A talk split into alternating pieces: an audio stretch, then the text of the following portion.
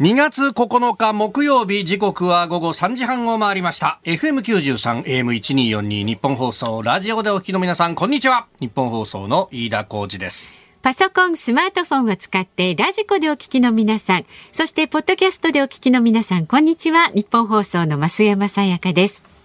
辛坊治郎ズームそこまで言うか。この番組は月曜日から木曜日まで辛坊さんが無邪気な視点で今一番気になる話題を忖度なく語るニュース解説番組なんですが、ええ、今日は辛坊さんが、インドに行ってますよ。インドに？はい、インドで行われる EV の電気自動車のね、F1 レース、はい、フォーミュラ E 世界選手権の取材のためお休みになります。いやいやいやフォーミュラ E 世界選手権なんだから別にインドに行かなくたって日本で待ってるやるんじゃないですか、こういうのってね。そういうもんなんですか？いや、わかんないけど、うん、でもこれ確かなんかあの、香港だかマカオだかでもやってたりとかしてたから、わざわざインド行かなくたってもうちょっと別のところで取材すりゃいいのにさ。まあねえ。ねえ。ましたよ、もう。しかも、何ですか、月曜から水曜まではやって、はい、木曜日だけ。でも飯田先輩がいるから大丈夫だろうってこここはもう増山先輩にすべていやいやいやいや。でも本当に、いやもう手に取るように上がるのが、ああ、木曜だったら飯田君がいるから大丈夫だなつって。そういうことですよ。絶対そうなって辛坊さんの期待を一心に背負って今日は。期待じゃないですよね。どっちかっていうと丸投げみたいな。いやいやいや、しっかり受け止めてあげてください。今もね、飯田さんがあの辛坊イズムでギリギリまであの本番20秒前ぐらいまでね、外で余裕でこうおせんべい食べてお茶飲んでっていうね。いやなんかね外で、あのこのね曜日の放送作家さんと、まあでもないこうでもない話したんですけど、うん、いや余裕で話してるからなんか雰囲気的にまああと5分ぐらいあるよなと思ってこうコーヒーすりながらやったら 突如としてあと30秒ですよと、えー、みたいな。で、それでこう中入ってきたらですよ、あの、サブディーの鍋谷さんと増山さんがニヤニヤしながらこっち見てて、なんで行っちゃうのよなんつって。私は10秒前までは待ってようと思ってたのにとかね。アドレナリンを一生懸命出してね、こうエンジンをかけるね、状態なのかなと思って。いやいやいやいや、全然、全然もう、完全に油断してましたから、いやいやいやそうそう、オープニング何するかって、だって、あの、目の前の原稿だって17時台かなんかの原稿が開けてあって、あれ、3時半の原稿ってどこにあったっけ？みたいな。ちょっとね、しっかり気を引き締めてください。本当に。本当にね。えー、えー、今日は、ということでですね、はい、えー、辛坊さんの不在を、えー、不詳私が、まあまあカバーするという形で、増山さんとともによろしくお願いいたします。よろしくお願いします。で、えー、スタジオに長官じゃないわ、勇敢だ。大丈夫ですか？そうなんですよ。いつも朝の番組でスタジオにっていうと長官各紙がっていうふうに言うんで。口が動いちゃうパターンありますよね。本当。うん、だ増山さんが休みの時にこの番組のアシスタントを代わりにやったりとかすると、大体、あの、4時台に1回、5時台に1回ぐらい、うん、メールアドレスは工事、あみたいなね。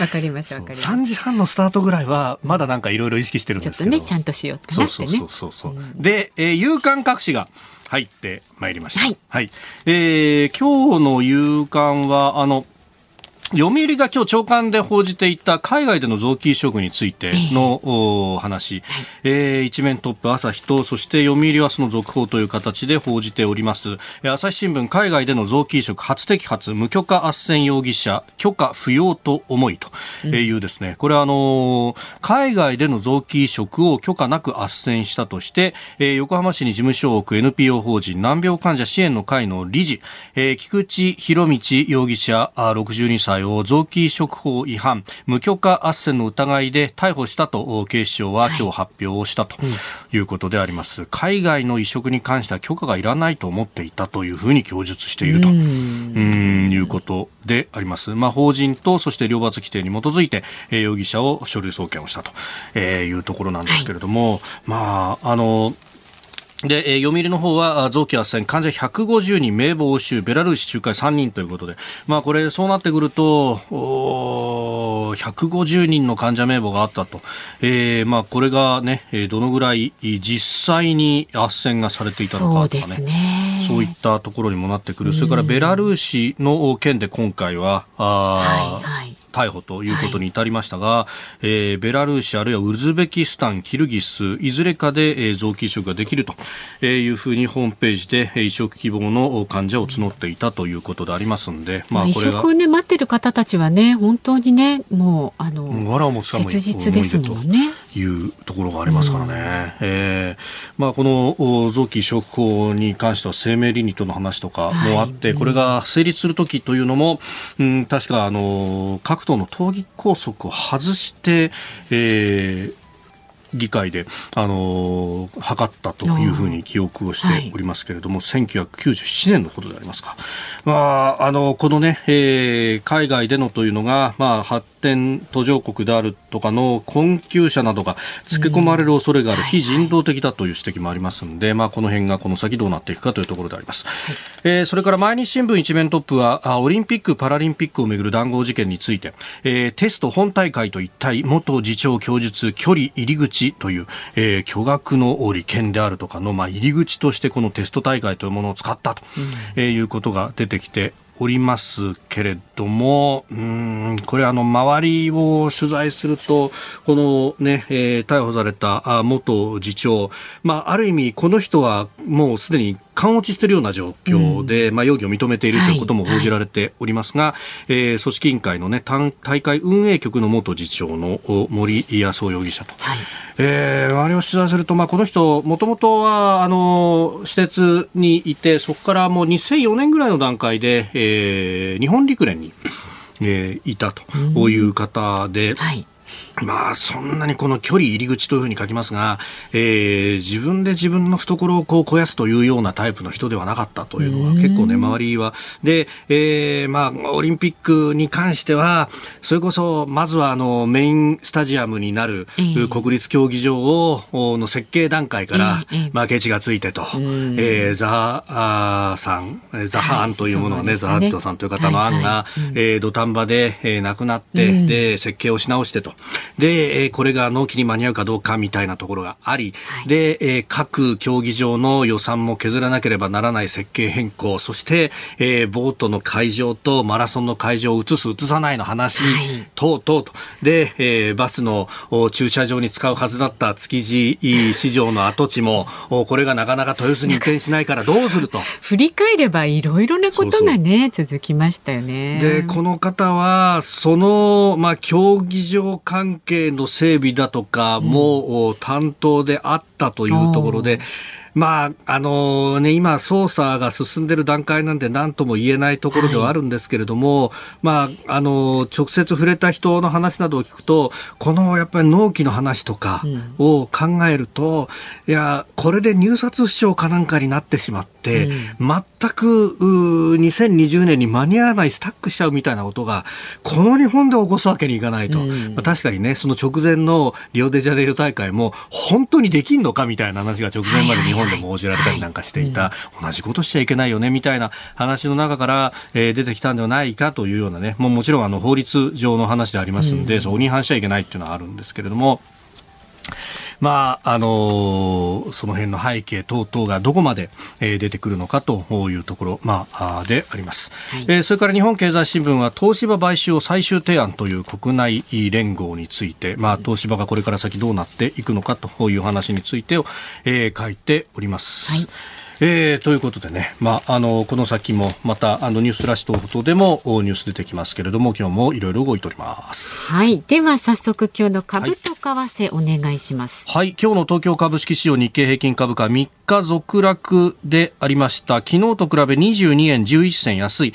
2万7584円35銭で取引を終えました、まあ、3日続落ということではあるんですけれどもおのおのの日で、えー、100円未満の動きだったりとかちょっと小動きを繰り返しているという形になってますね、うん、アメリカの利上げ停止観測が後退したということで、まあ、昨日のアメリカの市場が、えー、下落をしたという流れを引き継いだというところであります。ただ今あのちょうど10、12月期の決算が各社出ている真っ最中で、えー、決算の良かったところに関しては買われるという動きも目立ったというところです。為替は1ドル131円30銭付近での取引。昨日のこの時間と比べると20銭ほどの円安となっております。はいズームそこまで言うか。この後は昨日から今日にかけてのニュースを振り返るズームフラッシュ。今日は飯田浩二さんがですね、鋭い視点でもザックザク。なんで、なんでハードル上げるんですか？ザックザクに切ってきますんでね。何ニヤニヤしてるんでださい。で、あのご安心ください。4時台、そして5時台には今日はですね、はい、ゲストに私も長らくね番組でご一緒してましたよ土屋礼央さんお招きいたしまして、はい、もう飯田さんのために鉄道業界の2023年問題について考えていきます。いや鉄道のことを考えるというのは、うん、まさにこの日本の国土を考えるということとほぼ同じだろうというね。まあ、レオさんは鉄道は優しさでできているというふうにおっしゃりますよね。ねねまさにこのね日本を体現しているような。うん、まあでもやっぱりある程度この2023年っていうのは鉄道業界で節目になるような感じの年なんですか？まあ特にですね、うん、この東京近郊にとってはというのが結構ありますんで、はい。はい、えー、そしてねやっぱこの3年間のコロナ禍を経て、はい。まあいろんな産業が変わってますけれども、うん、鉄道業界もどうなっていくかというあたりがきっとレオさんがね、そんな話をしてくれるんだろう。楽しみにしております。最後丸投げじゃねえか。これがズームイズムなんでしょズームイズムですね。そういうとこはね、真似しちゃダメですジローイズムですよ。はい。えー、ですのでね、はい、番組ではラジオの前のあなたのご意見お待ちしております。今日はね、本当にラジオをお聞きの方の力もね、しっかりと借りながらおっしゃる通り。いきたいと思います。はい。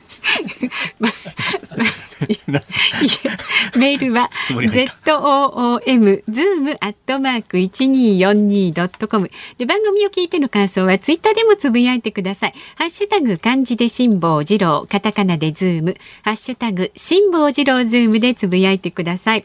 でいつもお送りしているんですが5時26分頃ねエンディングでお送りするズームオンミュージックリクエスト、はい、ラジオを聴きのあなたにエンディングテーマを決めてもらうというね曲を決めてもらうという、えー、コーナーなんですがいつも辛坊さんがフリートークにまつわるようなお題を出してリクエストいただいてるんですが、今日はじゃあ私が。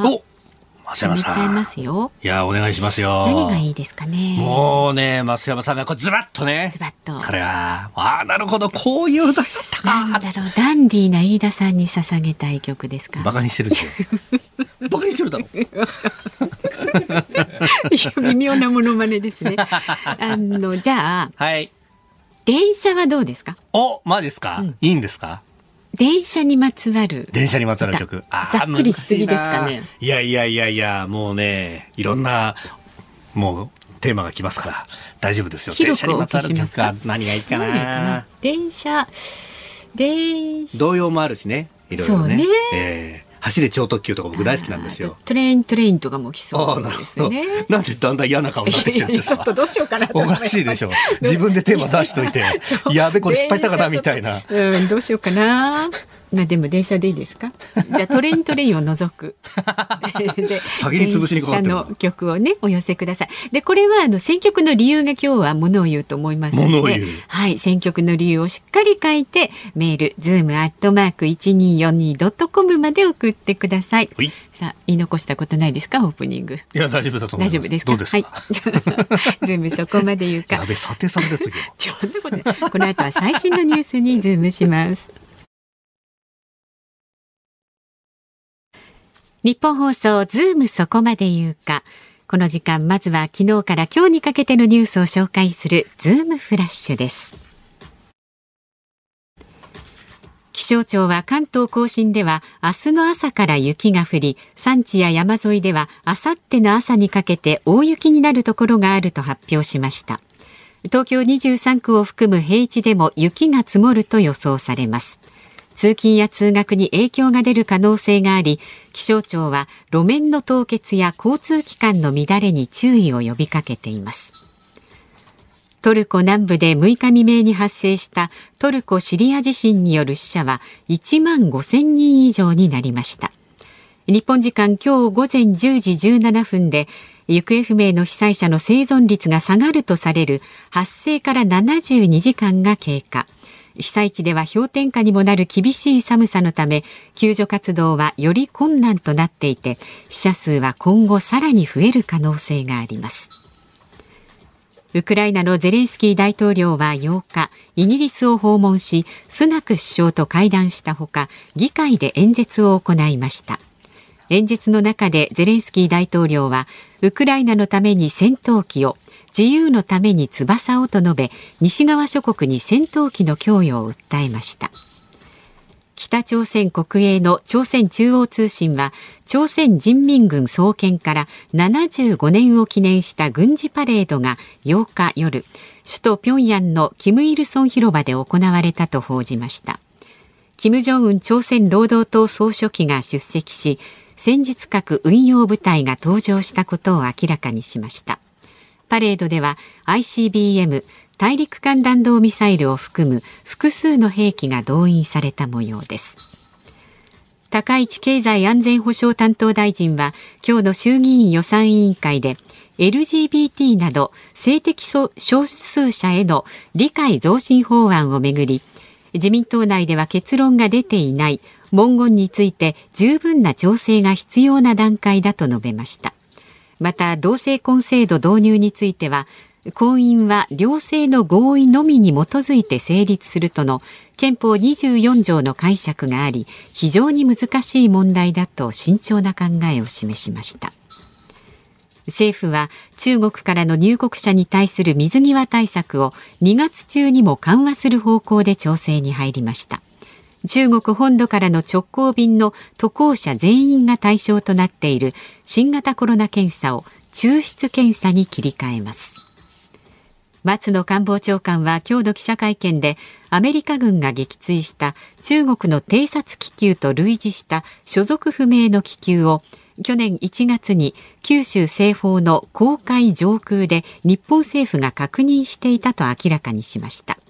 青森と宮城の上空でも2020年から2021年に同様の浮遊物体が飛行していたことが分かっており政府は中国との関連性について分析を進めています。はい、えー、というところで、まずはトルコ・シリア地震についてですけれども、まあ、あの、最初のね、えー、地震からは、今日の午前10時17分で、えー、発災72時間が経過というところなんですが、はい、あの、現地をつないで朝の番組でですね、話を聞いたときに、まあ、あの、あれ、マグニチュード7クラスの地震が、その日の昼過ぎ、現地昼前ぐらい、日本時間だと夕方の4時過ぎぐらいにもあって、そこで倒壊した建物というのも結構多いという話を。一番最初のものではいまあ、そうすると、まさにこの72時間の境が今訪れるという形になっていると、うん、まあ、あの現地では必死の、ね、救援活動が続いているということであります、まあ、エルドアン大統領も現地に入ったという報道があってでそこで、うん、初動の遅れに関して謝罪をしたということが、えーまあ、あの誤りもあったというような、ね、ことを認めたとい。うところなんですが、はい、結構ね、この支援がなかなか入っていかないところがあったりとか、うんうん、であの本当に大変な被害を受けてしまったところは通信インフラも途絶しているのでかえって情報が入っていかなくて何が起こっているのかわからないと、えいうようなことがあるようですね、うん、特にあの、ね、トルコの地中海沿いの本当にシリアとの国境付近のあたりが、えー、ほとんど建物すべて倒壊みたいなことになっているそうなんですが、なかなか情報が出てこないということが、えー、トルコの国内でも問題になっているようなことが言われております。まあ、日本放送でもね、義援金をお受けしてますので、はい、後ほど詳しくお伝えいたします。はい、はい。それから、あの、まあ、高市経済安保安全保障担当大臣の答弁が触れられておりました、はい、まあ、LGBTQ 性的少数少数者の方々への、えー、理解増進法案をめぐってというところですが、まあ、これはあのご案内の通り、えー、前の総理の秘書官が、うん、えー、この LGBTQ への、まあ、差別的な発言をオフレコの懇談の中で行ったと、うん、でえー、オフレコではあるけれども、看過できないということで、毎日新聞などが報じたというところでありました。うん、まあ、あのこれに関して、まあ、高市さんも指摘してますが、憲法24条の解釈の問題があるというところで、うんこれがですね、まあ、両性の合意に基づいてという文言があると。で、ここが議論の分かれるところで、まあ、こう書いてあるんだから、想定しているのは男女の婚姻についてだって、同性婚ではないだろうという、これが両者であれば違うだろうという話もあると。いうところです。で、まあ、これに関して、えー、公明党の北川副代表が今日の会見の中で、えー、同性婚を排除する規定ではないと。理解しているというふうに語ったということです。まあこれ、あの、この条文そのものの趣旨として考えると、えー、家族関係における個人の尊厳と両性の平等というふうに、うん、えー、歌われていて、結局この当時、まあ、あ1947年当時ということを考えると、うん。はい家同士のつながりで結婚というものが考えられていたと当時に、そうではなくて、両方の個人の選択として結婚というものを定義し直そうじゃないかと。で、えー、各々の個人があ強制されるような形の婚姻というものは否定するんだという趣旨。だから北川さんが指摘したのはそこであって、えまあ、あの他者から強制されて婚姻というものは成立するのではないというのが趣旨だというふうに説明していると、まあ、だからこのお条文そのもののジャッジで取るのかそれともこれがあの制定された当時のまあ願意で取るのかによって、え分かれるところなんですが、まあ、さはさりながら憲法のこのお条文に両性というふうに書いてあると、まああのうん少なくとも誤解を生む可能性があると。いうことを考えると、本来であればこれは憲法問題になるし、で、折しもですね、この木曜日という日がどういう日なのかというと、衆議院の憲法審査会の定例の開催日であるんですね。本当は毎週木曜日にあると。はい、で、えー、それに先立って前日の水曜日に、えー、その憲法審査会の、まあ、主だった政党のですね、幹部たちが集まって、えー、幹事会というものを開いて、まあ、どういうことを議論しようかねっていうのをあらかた決めるということがあるんですが、うん、残念ながら昨日行われるはずだったその幹事会が、えー、流れております、えー、立憲民主党とそれから共産党からは出席をしなかったと、まあ、これ開催の前段階のその、ね、打ち合わせに参加しなかったってことは会議自体も流れてしまうということになるんですが、うん、むしろですねこうして、まあ、関心が高まっている時だからこそきちんと議論すべきだと、うん、まあ、これ会議を開くことイコール会見につながるということではなくて、えー、えーそこでじゃあ解釈をどう変えるのかとかも含めて議論をするというところなんだろうと思いますし、むしろですね、え条文に忠実たれということは、えー、憲法9条をめぐる集団的自衛権の一部行使容認の時の議論にはですね、うん、えー、むしろ今この出席を取りやめた政党の方々が解釈会見は憲法違反だろうと。憲法遵守義務に違反しているというふうにおっしゃっていたはずなので、こういうところでですね、やっぱり筋は通すべきなんではないかと素朴に思うところであります。はいそれから、あの、これ、下さんがいたら触れてただろうなと思うのは、中国からの入国者に対する水際対策の緩和方向。ね。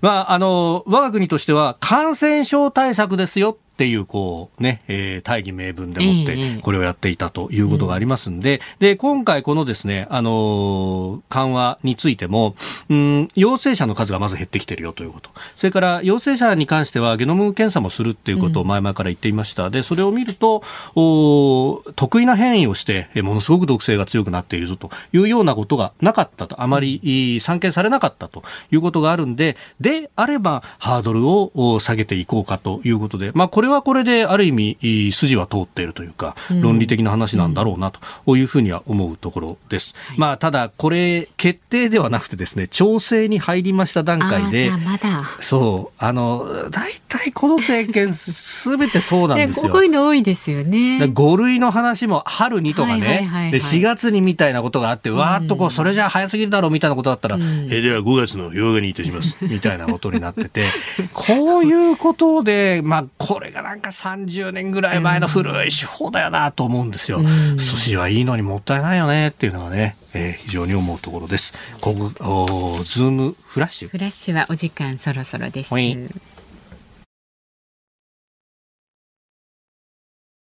2月9日木曜日時刻は午後4時4分を過ぎたところです。東京有楽町日本放送第3スタジオから飯田浩二と。増山さやかの今日は二人でお送りしております。辛、坊、さんはね、インドで行われます EV の F1 レース、フォーミュラ E 世界選手権の取材のためお休みです。はいまだインドにはついてないぐらいです、ね、まだついてないぐらいか。ああ、うん、なんかツイッターのね、タイムラインでこう見ていると、いやいやお日本でやんないのかみたいなことを言ったらですね、うんうん、なんか日本では2024年開催かもみたいな話とか、えー、えー、お台場でやるんじゃないかみたいな。そういう話も出てるんですね。はい、えー、出てるみたいですね。小池百合子さんの写真が大きく載ってましたね。おなるほど。あれね、そ、そのエンジンの音とか多分聞こえないんですよね。フィーンみたいな音が聞こえるとか。そんな感じなのかな。あのいわゆるエグゾーストーンっていうんですか、ワンワンみたいなものは全然ない。ワンワンみたいなない。みたいな。ないんですよね。なるほどね。静かな。そうそうそう。静かな。会場だ。EV だからね。ね。そうなるんじゃないですかね。どういうものになるのか。ちょっと辛坊さんがね、実際に見て、どんな感じになってんだろうな、ちょっとそのあたりもね、来週たっぷり聞いていければ。はい、あと、インドなんでね、辛坊さん、あの、お腹を壊すことが多いっておっしゃってましたから、ちょっと元気に帰ってきてそうすね、くれるのね。確かにね。いやいやいや、月曜日はちょっとですね、この、はい、あ後ほどきちっとお伝えしますけれども、ええうん、ズーム長いことやります。そうなんですよ。いろいろじっくり聞けるんじゃないかと。そうなんです脱線しても脱線しても大丈夫というね。まあそうですね。脱線し放題とも言えますけれども、しっかりお送りしますからね。ねそうですよ。で、メールご意見届いてます。はい、ありがとうございます。五十三歳男性の千葉県君津市の唐揚げのあっこ先生です。飯田さんズームですね。はい。ところでそろそろバレンタインですが、ええ、我らが飯田さんはチョコを最高何個もらったことがありますか、うん、私は母と親戚のおばと2個が最高です。マジっすか？私に勝てますか？と。いや親戚のおばさんからももらいましたかや、うん、母だけっていうのはね、うん、まああのもうモテない男の子あるあるとして。ああお母さんは、えー、母が気を使ってとりあえず一つはというような、ね、今はどうですか？いますか？今はほらお聞きの方からは、はい、飯田さんは人気者だからいっぱいもらうでしょ？いやちょっと待った。なんか奥歯に物が挟まるとかなんかザラザラしてる感じがするんですけど。それはまあまあいいけどなしにして。なしにして、うん、それ以外で大体どれくらいもらうんですか？いやほぼだから会社の義理チョコもなしで。会社の義理チョコもなしですか、うん、会社の義理チョコもなかったら俺多分誰からももらわないですよ。あまあまあ妻からね。妻から。妻からがそうですねあったりなかったりっていう感じぐらいですよそりゃもう。まあまあね。まあね。結婚されてますからね。ええー、まあ結婚してなくてもそんな感じでしたけどね。それを言わせたかったんでしょ。まあ最初着地点はそこでぜひ。ぜひじゃぜひじゃないっすよ。この後あのほら、はい、チョコレートも腐るほどもらってる方がねあの登場されるんでなんか秘訣とかね聞けるようだったら そのあたりも聞いてみてください。さあ番組ではラジオの前のあなたからのご意見お待ちしております。ニュースや普段の生活で感じる疑問などどんどん送ってください。えー、メールは z o o m zoom アットマーク一二四二ドットコム。番組を聞いての感想はツイッターでもつぶやいてください。ハッシュタグ漢字で辛坊治郎、カタカナでズーム、ハッシュタグ辛坊治郎ズームでつぶやいてください。で今日のズームオンミュージックリクエストのお題は、はい、えー、勝手に決めましたが、うん、電車にまつわる曲。いやもうすでにツイッターとか見ててもいろいろ来てますね。来てますか、えー、たくさんきっとねありますよね。うん、あのダジャレでも結構ですし、ストレートでも結構ですし、はい、まあ選曲の理由も書いてくださいね。そうそう。だから CM とかに使われたとかなんとかとかって考えたらね、もういっぱいありますからね。本当ね。えー、最終の新幹線でとかね。あ,、えー、あとは全国を旅しようじゃないかというね、はえディスカバーなんとかとかね。はあいろいろあるな。わかりましたよ。この後ゆっくりあのレオさんとやってください。はい、ではこの後その土屋レオさん登場です。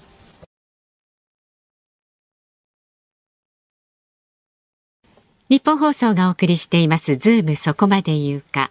この時間取り上げる話題はこちらです。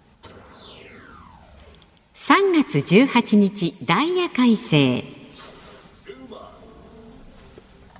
3月18日東急新横浜線相鉄新横浜線が開業します。これによって東急電鉄と、えー、相模電鉄の相互直通が始まり、えー、都心や埼玉と東海道新幹線の新横浜駅が乗り換えなしで直結されます。いややそうなんですよ。もう、もう相互直通とかね、慣れない単語が出てきたぞと。いやいやいやいや、もうね、そうなんですよ。あちなみに相模鉄道は相鉄ですね。相鉄、ね、相鉄。そう、東急って、そうそうそう。あの相鉄ですよ。ね、ええーはい、そうなんですよ。さあ、そして、ここで。もう、お客様ですよ。チョコに埋もれて、毎年大変だという、土屋レオさんです。愛がない。と噛むんですよ。愛情が、思い。があると噛まないんですよ。思い、正直言って思いない。いや、待ってください。どうも覚えてますか、土屋レオです。ご無沙汰しております。ご無沙汰しております。いやご総いただいてありがとうございます。こちらこそですよ、本当まさかここであの、レオさんと同席できるとはちょっと感慨深いものありますよね。いやいや、まあまあ、そうね。一応、元相方でございます元相方。はい。レオナルドが終わって、LF は綺麗になったんですいや、ちょっと待って待って。4階のフロアが。あ、確かにね。レオナルド終わった途端に綺麗になって。それが理由なんじゃないですよ。それが理由なんじゃないそうそう、数字が悪かったから。いや、待って、こらこらこらこらこらこら。それあれですよ、本当赤坂でよく寝たりしてるでしょ。いやいや、まあまあ、してますけども。はい。してますけど僕、あの、僕の関わった午後版も、あの、レギュラーでやらさせてもらって、レオナルド。で、TBS の玉結び。僕の携わったの全部終わってるんで。大丈夫かなと思います。大丈夫この先、頑張っていこうかなと。すみません、でもよろしくお願いします。よろしくお願いします。増山さんと喋るの嬉しいなと。ねただ増山さんは絶対、気持ちはもう半分明日の一之輔さんに言ってるだろうな。全然土屋よりも明日の、明日の朝どれだけいけるかなって思って。渦中の人でありますけどね。そう、そんなに加湿器炊くんですね。増山さんは加湿器がすごい。そうそうそうそう。もう、もうもうと炊いて。こんなに炊いてるのは増山さんか玉木浩二さんか、どれ、二人だ そうなんですドライアイスみたいな。ドライアイスみたいな。さすがでございます。いやいや、よろしくお願いします、本当に。いやお会いしたかったんですよ。もう、このダイヤ改正とか。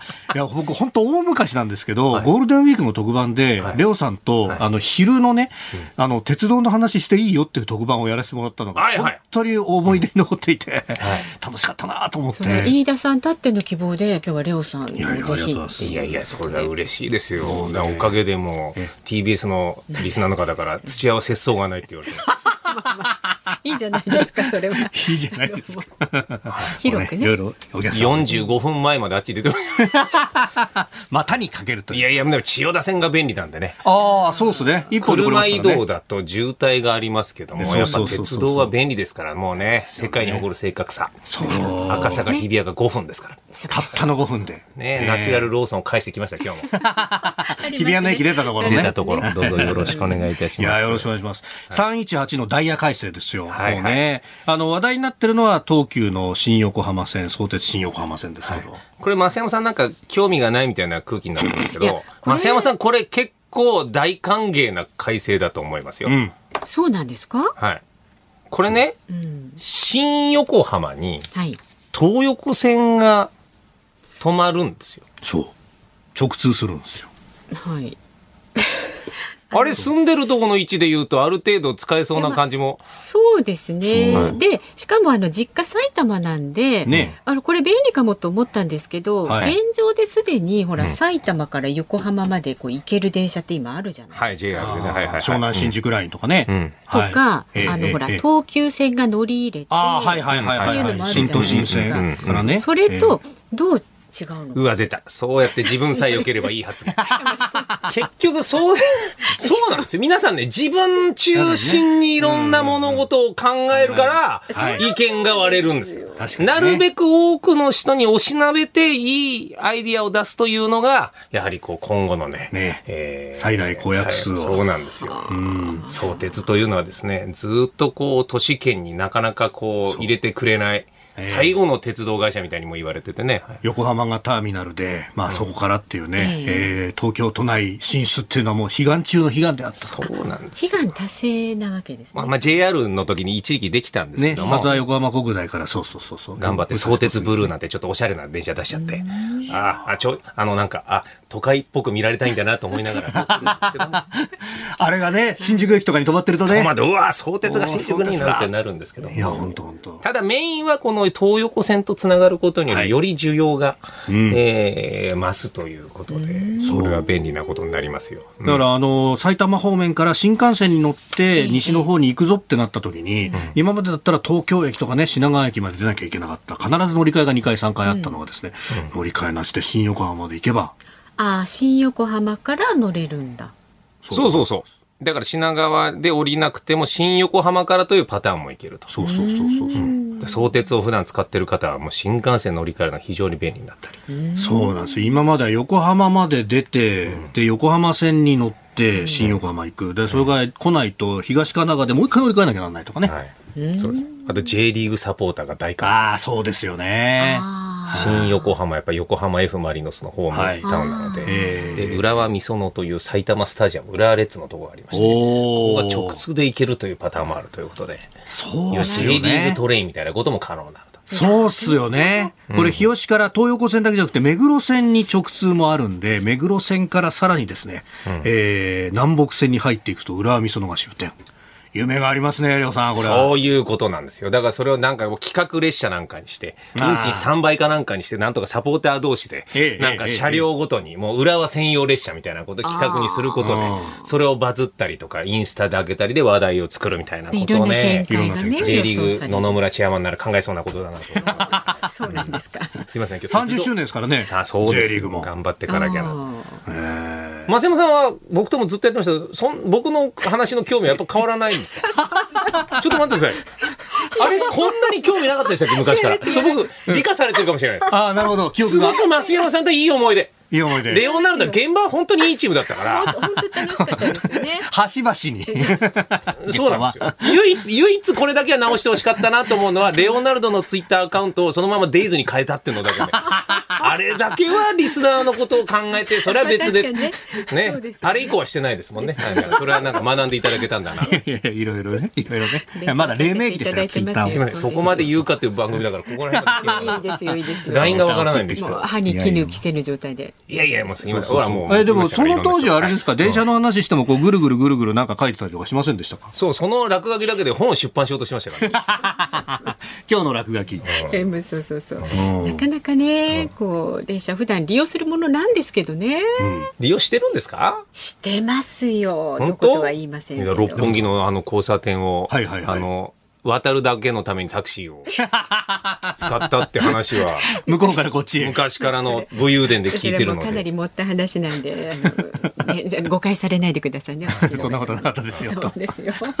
まあでも鉄道も厳しいんですよ。い。や、そうなんですよね。ね、後ほどアフターコロナの話は出ますけれども、でもやっぱりこう、減便だとかね、そういう話がガンガン出てきてますもんね、このところね。個人的には、ええ。鉄道好きの中でもいろんな乗り鉄、はい。撮り鉄ってある中で、僕は企業努力鉄という、よくねおっしゃってまはい。まあ、したね要はサービスをあのいろんなことを当たり前にするサービスを平然とやってる鉄道会社が素晴らしいなと思って、それを誰よりもちゃんと感じて感動したいなって思ってるところで言うとダイヤ改正ってのはそれの最たるところで。はい。より乗客の方に、えー早く家族の元へ、えー返してあげたいと思いが休校を増やし、なるべく遅くまで会議を、そして飲み会を開けてもらえるように終電を遅くしたりっていう企業努力の結集が年に2回の発表会みたいなもんなんで、いろんなそのサービスのワクワクが続くのがダイヤ改正なんですけど、ここ最近、信じられないですね、過去では。減便っていうのがダイヤ改正に。ねえ本数が減ってくるという。うちょっと寂しい状況には、でも終電が早まっちゃったりっていうのもねそうそうそうそうそう。コロナもして、人も乗らなくなっちゃったんで、この先どういうダイヤ改正があるのか。ねえ。まあ結果でも、ちょっと座りやすくはなると思うので、今まで混んでて苦手という方も、はいちょっとお金を出せば座れるというような仕組みになっていくかもしれませんからね。そこは非常に個人的にはまあそういう方向で、えー、マネタイズしていかないと、継続していかないので。ねはい。ううんんまあ本当特にねあの昔だったらこう駅のホームにずっと立って人の人数とかを数えながら、この時間が実は人が多いのかとか、えーここにこう売店を置いとくとちょっと人の流れの邪魔になるからどかそうとか、そんなことまで考えてたんですからね。売店もだって少なくなりましたもんね。なかなか厳しくなってるんです。でもね、コロナ禍で唯一、今まで取られな、取れなかったデータを取れたと、東京メトロの方がおっしゃってたんですけどもえー通勤ラッシュの時に、どれぐらいの乗車率だったら、ダイヤが乱れないかっていうのを初めてデータが取れた。ああなるほど。今までは120%、200%がいつも電電車いっぱいだったんで、常にダイヤが乱れる状態だった。これぐらいの人だったら乱れないんだっていうデータが初めて取れたと。なるほど、うん。そっか。確かに本当にコロナの初期のあたりでみんなテレワークってなった時は本当乗車率がガーンと低くなったし、あーそこから徐々に戻ってきてっていうのが全部サンプルとして取れる。よそう、だからか、あ、ここまで、えー薄めれば、この先快適に利用していただけるんだっていう、うーデータ取れたんで、そういう意味じゃ、あの、悪いことばかりじゃなかったなと。なるほど。ことを感じておりますので。はい。特にね東京メトロだと、まあ、一番言われるのは東西線の東洋町あたりの混雑ですよね、はいはいはい。そこが昔はもう200%超えててでしかも東西線の駅って大体先頭とあの一番後ろの車両のところに改札があってそこばっかり混んじゃうっていうのが長年の悩みでしたもんね。そうなんですよ。だから、まあね、その混雑率を新聞を広げられるかみたいなことを表現しましたけどあはいはいはい。はい、まあ誰も新聞持ってないので。そうそうそうそうそうそうそう。いろいろそこもみんなスマホになりましたからね。うん、いうようなこともありますんで、ぜひ。だからダイヤ改正は、だから本当にみんなが良かれと、みんなが楽しくなるってための発表会なんで、だからもう、業界ね。そういう風にちょっと楽しんでたけど、万博なんですよね、鉄道の。年に2回の。年に2回の万博っていう捉え方をすると、結構この情報を噛まずに読めると思う。愛を持って なるほどね。興味を持って読める。え、春と、秋の、秋。えっ、と、天候が乱れづらい時期っていう。うん。ああ、安定してる時期。これが梅雨の時期とかになって、その悪天候の時に新しいことしちゃうと、ちょっといろいろスムーズにいかなくなるので、ちょっとずらして3月18、要は天候が安定している時期というふうなことで、私たちはやらせていただきます。そう。そうなんですよ。やっぱりね、影響の少ないところでと。あ。そういうことなんだ。昔は秋多かったですもんね。ああえーそうですね。うん、10月1日、全国一斉みたいな、昔のあの国鉄の時代は、えー、43と昭和43年10月とか、36と昭和36年10月。あ、そうですか。まあちょっと飯田さんの話聞いてるとね、年下とは思えない。飯田さんと一之輔師匠だけは年下には思えないんですよ。あ、そうか、一之輔さんも、完全に下なんですよ。びっくりしますよ。あ、そうですよね。はい、完全に僕の上なんで。そうはいチョコレートはダンボール2個。マジっすか？すいません羨ましい。羨ましい。それどうやって持って帰ったんですか？えずっと食べても腐らないんですね、チョコレート。チョコはね腐るほどじゃないんです、だから。なるほど。ならないんですと。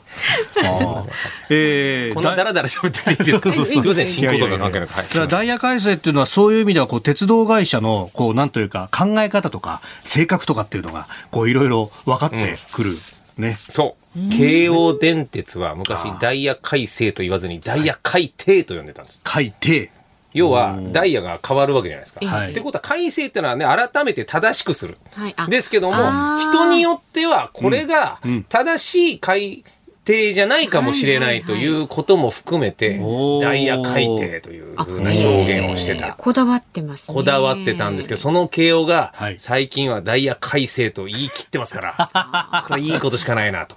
あ、なるほど。もういいことしかない。そういうことなんです。慶応はこれからね、今まさにこう高架化工事をガンガン進めてる最中ですもんね。この先が楽しみ。下高井戸。はい。ね、高架化できる気がしませんけども。いや、あれようやってますよね。慶応乗ってると、線路の横のところの土地がだんだんと空いてきてるんですよ、今。ええその買収をしてええ、そこにせ線路を横に避けて、高架化してさらに元に戻すという仕組みなんで、あー。なんかとても時間のかかりそうな作業ですね。まあちょっと近隣の住民の方が、あー見晴らしも含めて地下化をしてくれみたいなようなところのね。問題もあったりするんですけど、でもあそこは全部縦の道路がすべて京王線で渋滞になっちゃっているので、明大前のあたりなんですけど、まあこれは急務だというところがあるんですが、今週に入って慶応は株価も安定してますから。いろんなとこチェックしてますね。一応もうね、株主だったんですけど、なるほど。状態いい時に売ってしまいました今。今株主じゃないんですが、あなんだ、もっと持っとけばよかったと思うぐらい今、安定はしてるんですけども、慶応もなんとか、ポスターもね、いいですね、高尾山のポスター。高尾山のポスター。うん、冬の高尾は富士山だっていうキャッチコピー。それその時点で負けは認めてるぞっていう。そう、でも、あのーこうね、横につな連なる路線って、まあ、小田急線であったりとか、京王とか、あるいは JR の中央線とか、は結構、軒並み高架化工事が、こうね、東京都も一緒になって、えー国土交通省も一緒になって進んでいて、これだから、京王は最後ですよね、ほぼね。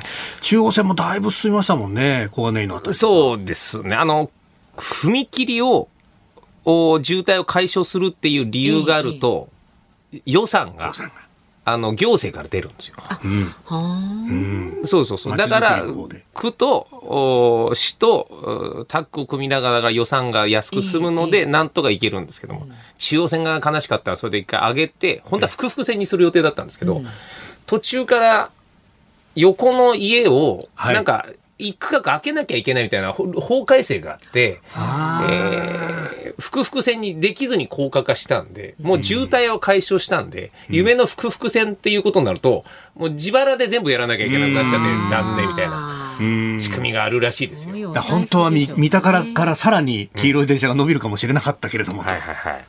そういうようなお金のやり取り。いや、そうそうそう。そう、都市計画ともね、うん。密接にこれ繋がってきますもんね。はい、これはもう、京浜の、京急の報道陣の取材の時に手を挙げて取材で聞いた話なんで、報道陣として一回言ってたんです確かに。おー。京急もね、あの、カンパチ越えの蒲田のあたりの高架化っていうのはものすごい工事しましたもんい。ね。ろんなことがあるんですので、なんとか自分だけがではなく、まあ。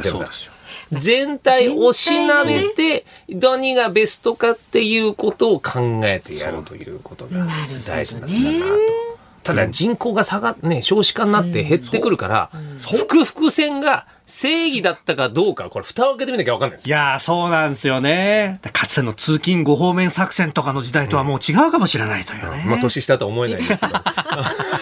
空腹線をいっぱい作ろうって時代があったんですよ。そうです、そうです。京浜東北線と東海道線を一緒に走らすっていうね、あの東海道線と東北線と常磐線、総武線、そして中央線というね。ええ。だからそれで、西武鉄道は複々線をやめたんです、確か。ああ、そうか、そういう計画はあった方。向じゃないっていう、これから人口が減るからはいはい、これ以上ラッシュは続かないんじゃないかという見越しで。その辺は軽眼でしたよね。慶応の高架化だってだいぶ前から計画してる。から、その時に今がこの状況だってことを予見できてるかどうかってこと先読まないとね。そういうことがありますから。いやそうで日本放送はそこで勝ったわけですよね。どういう意味なんて答えてそんな、ここは複々線で行ったらいいんじゃないですか。ねああ、そうなんですか。そうなんですか。すいませんすいません僕わかんないです。どこまでの空気感覚がちょっと。ヘッドホンした方がいいですか？僕インカムでダメなのは大大丈丈夫ですかありがとうございます。でも本当、その街づくりとか人口減とかって話になると、あの、今年は宇都宮でライトレールって言って、はいえー路面電車が新たにできるんですよ。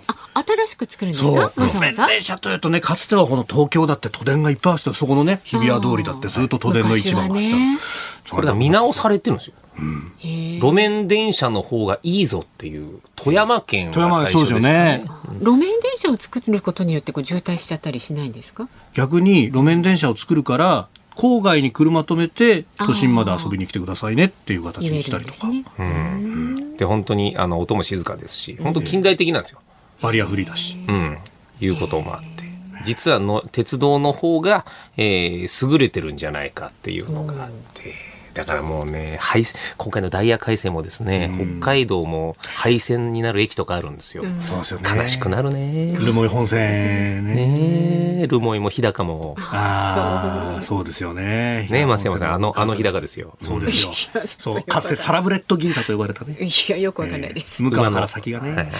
台風とかの影響で壊れちゃってそうそう、そのまま修復の予算が見出せずに、廃線っていう寂ああ、しい。まあ、でもそれは悲しいですですね。でなんか以前僕、もう大丈夫ですか？僕今ね一旦ね 一旦締めの時間になって一旦締めの時間。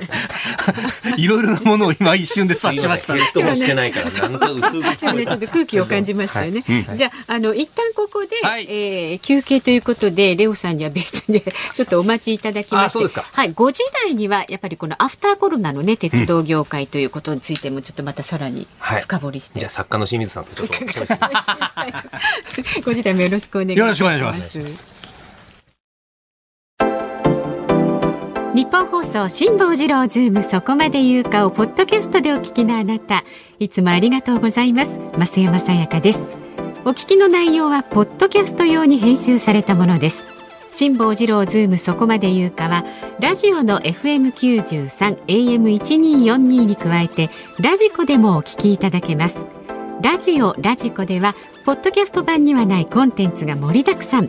アトムさん吉田由紀ちゃんの中継企画さらに辛坊さんが「夕刊富士」の気になる記事を解説するコーナーそして辛坊さんが聴きたい曲をお送りする「ズームオンミュージックリクエストなどポッドキャストでは聞けないあんなことやこんなことがいっぱいです。ポッドキャストを聞いた後はぜひラジオラジコで辛坊治郎ズームそこまで言うかをお楽しみください。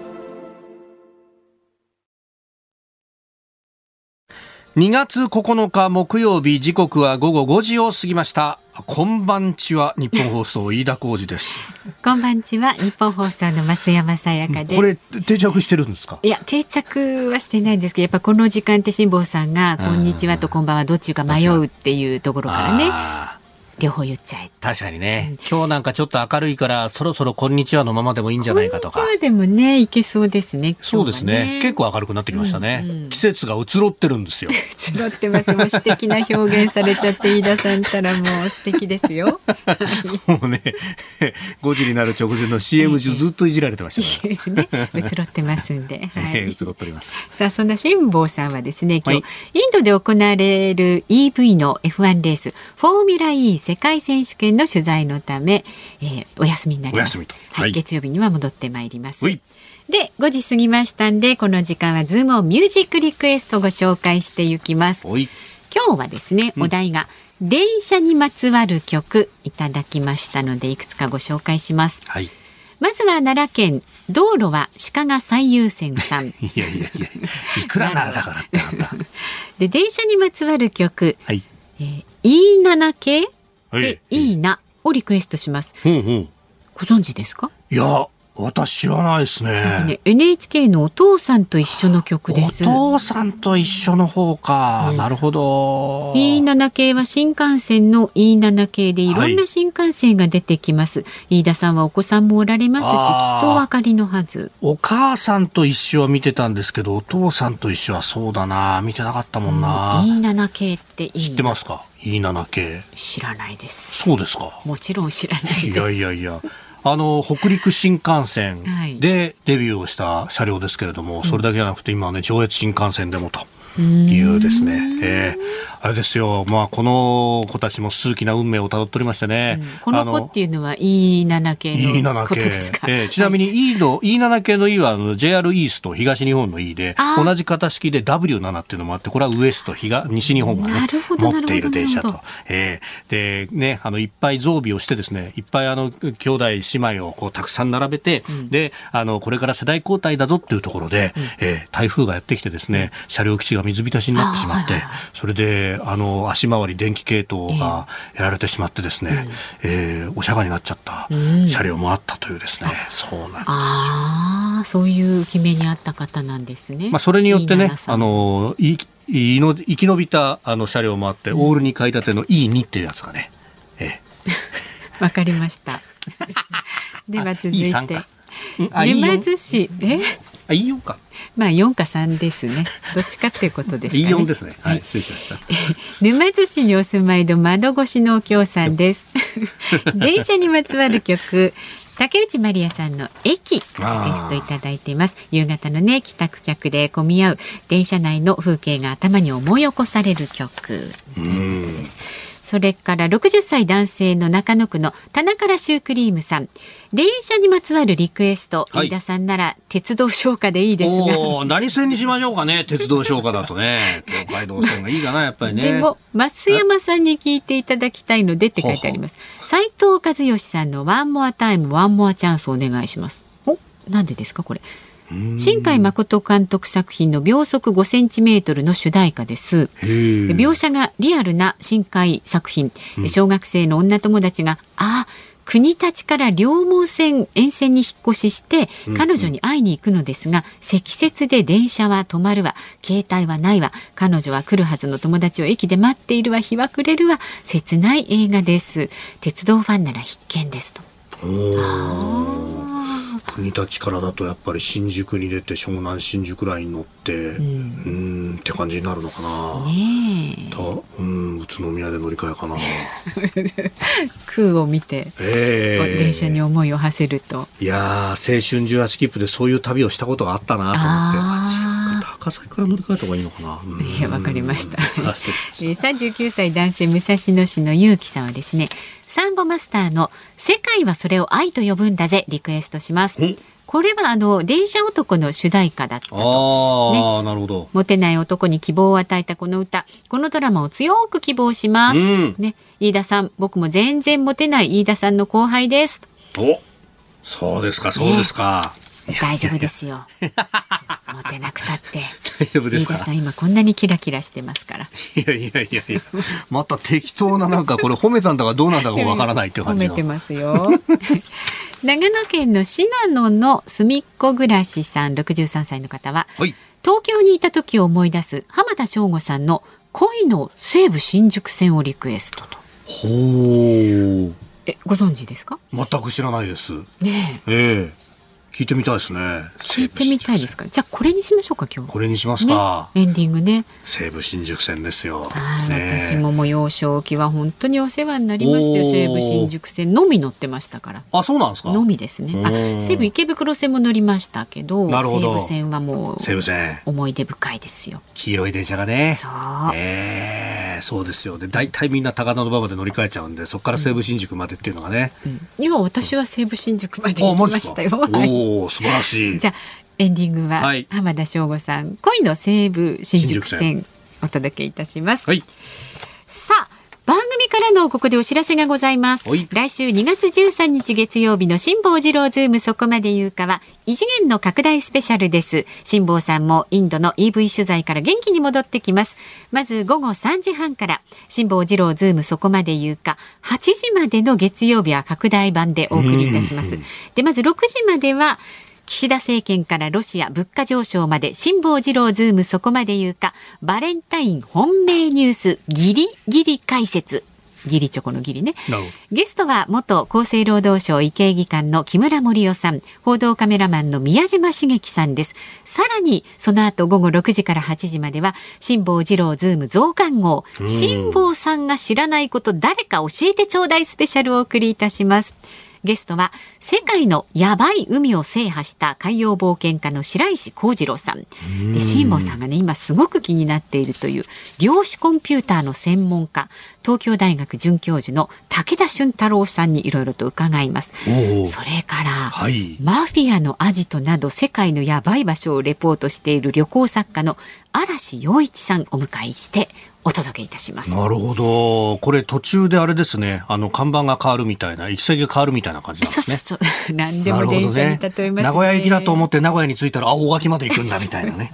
で、さらに辛坊治郎ズームそこまで言うか、14日火曜日のバレンタインデーのゲストはジャーナリストの須田慎一郎さん。はい、15日水曜日は政治ジャーナリストの田崎史郎さん。はい、で、16日木曜日は飯田浩司アナウンサーです。いやいやいやよろしくお願いします。お願いいたします。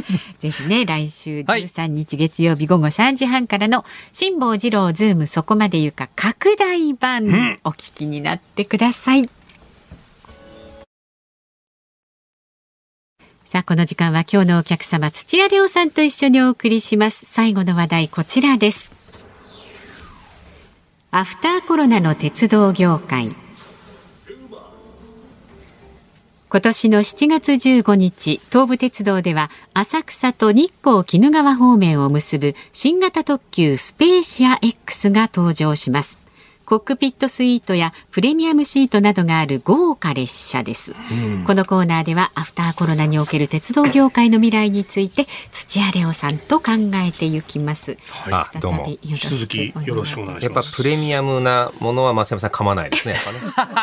やっぱねファーストクラスの人ですから基本そうですよね。憧れますよ、うん、プレミアムとか、ね、まあこういうこのなんかいわゆるラグジュアリーとか、はいはい、ね、まあ七つ星とかに代表されるような、各社こういうのを投入してきますよね。もう運賃はこれ以上きっとね、人口が減るから、増えていかないとなと、そこでやっぱ回収していかないと、メンテナンスとか、そこら辺は逆に昔より経費がかかってるわけで、で人が少ないとなると、やっぱどれだけお金を落としていただけるかというと、このパターン。なんなら、新幹線が通っている北陸新幹線の先の能登半島に花嫁のれんとか、なんかなんですか、新幹線で行って、そこから観光列車みたいなパターンにして、なんとか第三セクターとか、そこら辺はそこでお金をいただこうという形、中で美味しいもの食べられたりとか。そうそうそう。そういう付加価値の部分でお金七つ星だってもうリニューアルですよ老朽化で。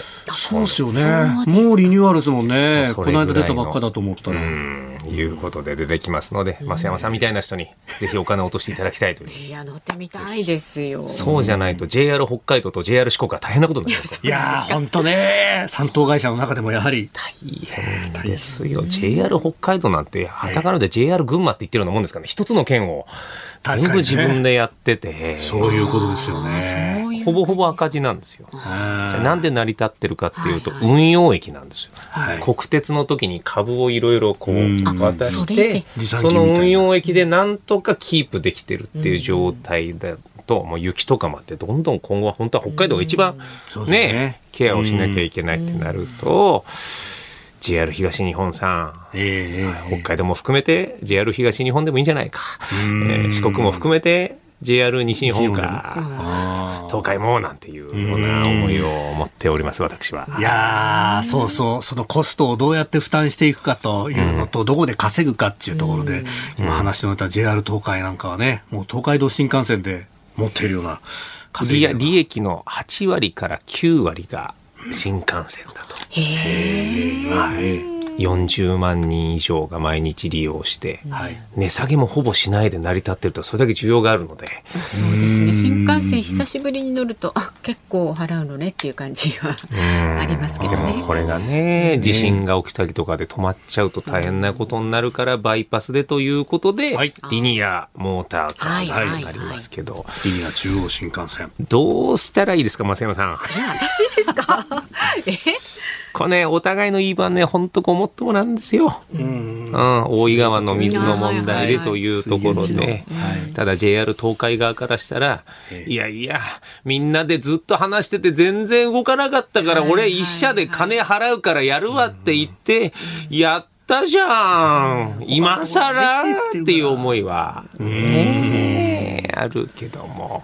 まあ他のね県の皆さんは協力いただいていて、ここの、まあ、わずか、わずか何十キロというところなんですよ、一つとね。結局人間関係だと思うんですよ。もう自分の JR 級東海の自社のお金だけで全部やるっていうふうに言ったから、文句は言わせない。駅も俺は止まるだけで他お前らしろっつって、俺のお金は文句あるかっていう風な決断にしたことにより一気に計画が進んだんですよ。うん、うんそうなるとでも人間感情として、あ、じゃあどうぞどうぞ。ね、こっちに迷惑かからなければ。うん、ええ行ってきたりとも水はあげませんよっていう、なんか感情的に、一滴たりともみたいなことになっちゃうと、ここからも感情論になってちょっとね、硬直しちゃいますよね。うん、静岡県からしたら、いや、今だって望みは止まんないし、お前、静岡はスルーされてばっかりじゃないかよと。うん、もうちょっと便利にしてくれないか困るよというふうにもなってくると。バイパスだっていうことが一応、あの、一応、文句、言いも、あの、なんですか、言い分なんですけど、でもバイパスで言うと、JR 西日本とか北陸の方つないじゃえば、バイパスはできるんですよ。確かにそうですね。ぶっちゃけると。でも JR 東海の運営としてバイパスを作んないと商売上がったりだからっていうことにはなっているので、えー、全部が正しいことを JR 東海が綺麗事っぽく言ってる部分もあって、なるまあでもルートもいっぱい前から話やったじゃないっていう。昔々からだからね、これもうねえ、もう時間が10分だとこれぐらい。そうなんですよね。あもう今、だいぶ、だいぶダイジェスト。ダイジェストね。超電導と上電導の話もしたいのよ。そうね。本そう当だ、ロマンなのよ。えー浮くまではゴムタイヤで走ってますから、あれ。あそうなのよタイヤが格納されるのよ。そうそうそうそう。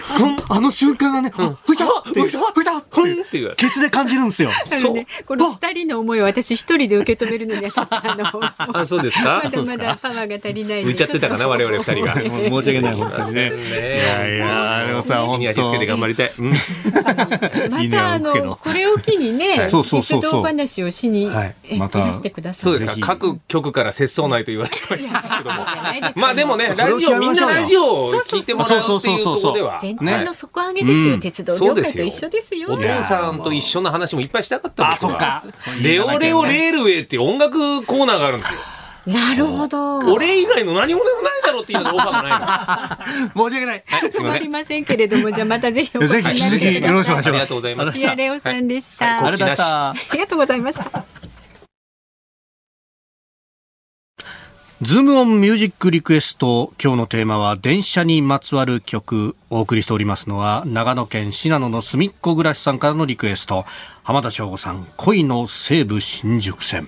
いや浜田省吾さんが歌うとすごいなんかえなんかす違ったイメージになりますよね。えロマンチックな感じのねなんかね。えいやえいやいや。まあもともとアイドというロックバンドが75年5月にリリリースしたアルバムに収録されていた曲でアイドというのは浜翔さんが所属していたロックバンドだったということで、ういうええ4年後の79年にまあセルフカバーされたということのようであります。はい。はい。さあお聞きの日本放送この後5時半からは鶴光師匠美和子様の鶴光の噂のゴールデンリクエスト。そして明日の朝6時からは。はい、OK 工事アップ。コメンテーターは外交評論家内閣官房参与三宅邦彦さん。まあ、バイデン大統領の一般教書演説、中国の気球、北朝鮮の軍事パレード、海外からニュースいっぱい入ってきてます。はいその後8時からは春風亭一之輔さんあなたとハッピー今話題ですからね。話題ですよね。知ってたんですか？知りませんよまもう固くなにした確信してましたからね。明日ちょっとね突っ込んでみたいと思います。明日のテーマはあなたの周りの大ベテランを教えてお待ちしております。今まで落語家さんって呼んでたけど、そういうわけにいかないですよね。で来週2月6日月曜日午後3時半からのズームそこまで言うか。8時までたっぷりお送りいたします、はい。えー元厚生労働省医系技官の木村盛夫さん報道カメラマンの宮島茂樹さんなどなど8時までその他にもゲストたくさんお越しになります。はい。というわけで、辛坊治郎ズーム、そこまで言うか、ここまでの後は飯田浩二と来週は辛坊さん帰ってくるよ。